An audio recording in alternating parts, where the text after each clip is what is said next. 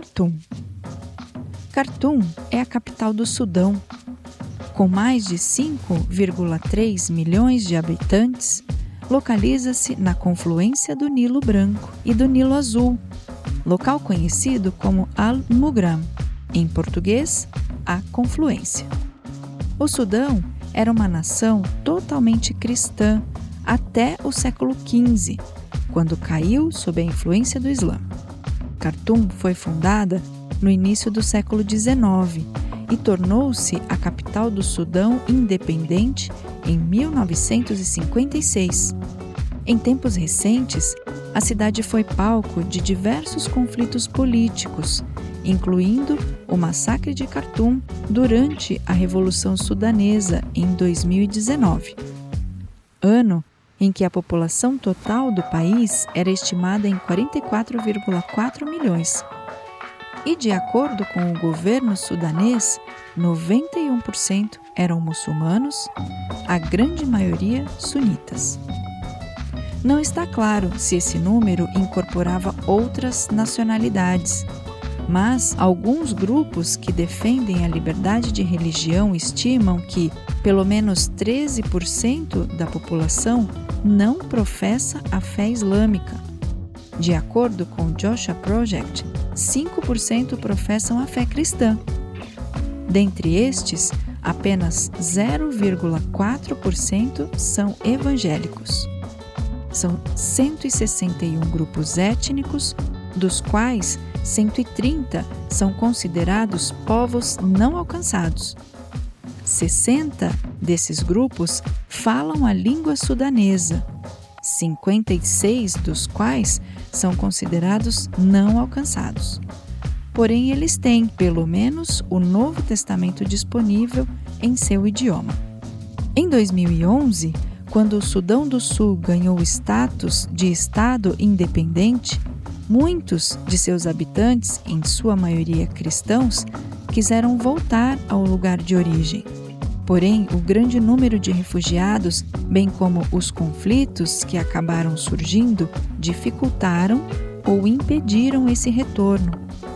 Eles vivem em campos e assentamentos nas redondezas de Khartoum e, apesar de gozarem de certos benefícios, têm de dividir com os moradores locais os recursos já escassos por ter praticado ou tolerado severas violações da liberdade religiosa, o Sudão era designado pela Secretaria de Estado dos Estados Unidos como país de particular preocupação, de 1999 até 2018.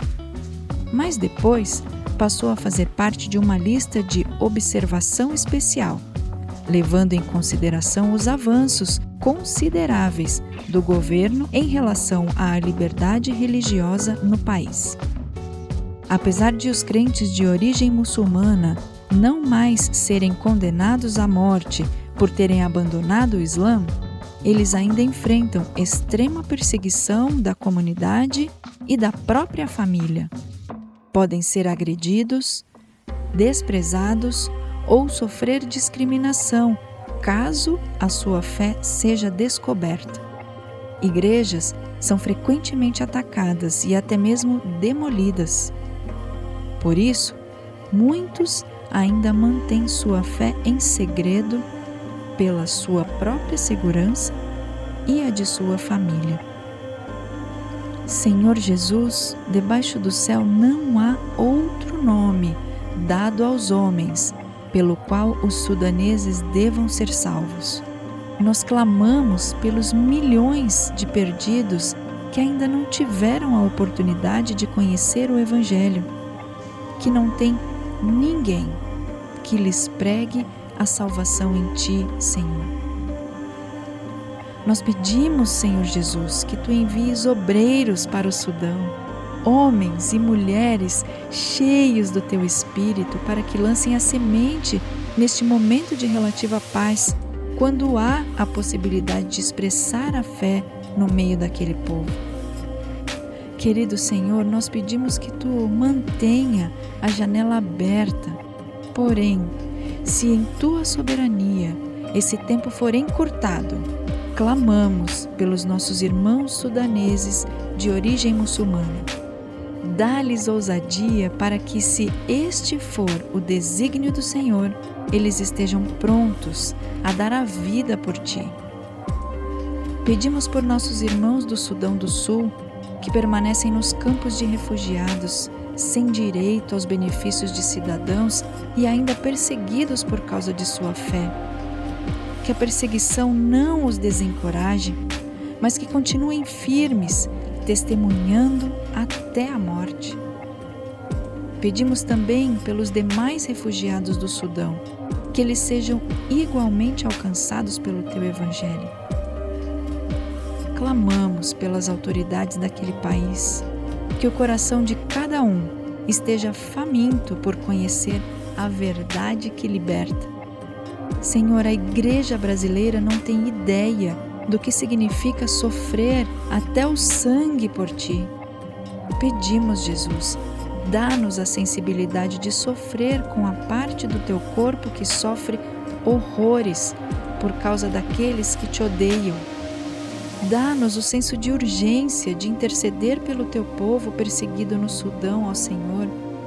Dá-nos também a urgência de clamar pelos perdidos, que zelosos de sua religião perseguem teus filhos, sem saber que não há esperança fora de Cristo. Senhor, clamamos que até 2030, pelo menos 10% dos muçulmanos sudaneses sejam alcançados pela tua palavra, para a tua glória.